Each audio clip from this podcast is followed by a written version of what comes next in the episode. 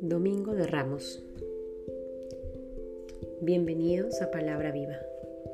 En el nombre del Padre, del Hijo, del Espíritu Santo. Amén. De la carta de San Pablo a los Filipenses. El cual, siendo de condición divina, no retuvo ávidamente el ser igual a Dios, sino que se despojó de sí mismo tomando condición de siervo, haciéndose semejante a los hombres y apareciendo en su porte como hombre. Y se humilló a sí mismo obedeciendo hasta la muerte, y una muerte de cruz. Por lo cual Dios le exaltó y le otorgó el nombre que está sobre todo nombre, para que al nombre de Jesús toda rodilla se doble, en los cielos, en la tierra y en los abismos, y toda lengua confiese que Cristo Jesús es Señor para gloria de Dios Padre. Palabra de Dios. Queridos hermanos, he querido hacer la meditación de este día tomando la segunda lectura que será proclamada el domingo de Ramos, día en que iniciamos la semana mayor, la semana más importante podríamos decir de todos los cristianos, semana en que actualizamos el misterio de la pasión, muerte y resurrección de nuestro Señor Jesús.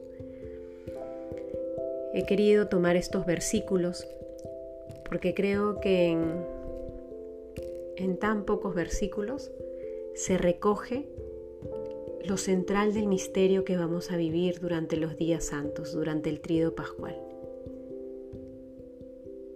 Siendo Dios, se humilló a sí mismo, obedeciendo hasta la muerte y muerte de cruz para que al nombre de Jesús toda rodilla se doble. Dios ha querido hacerse hombre por amor, para salvarnos.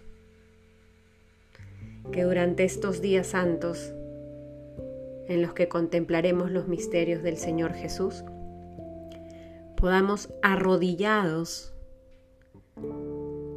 contemplar a Cristo quien padece, quien muere y quien resucita por ti. Que podamos arrodillarnos en oración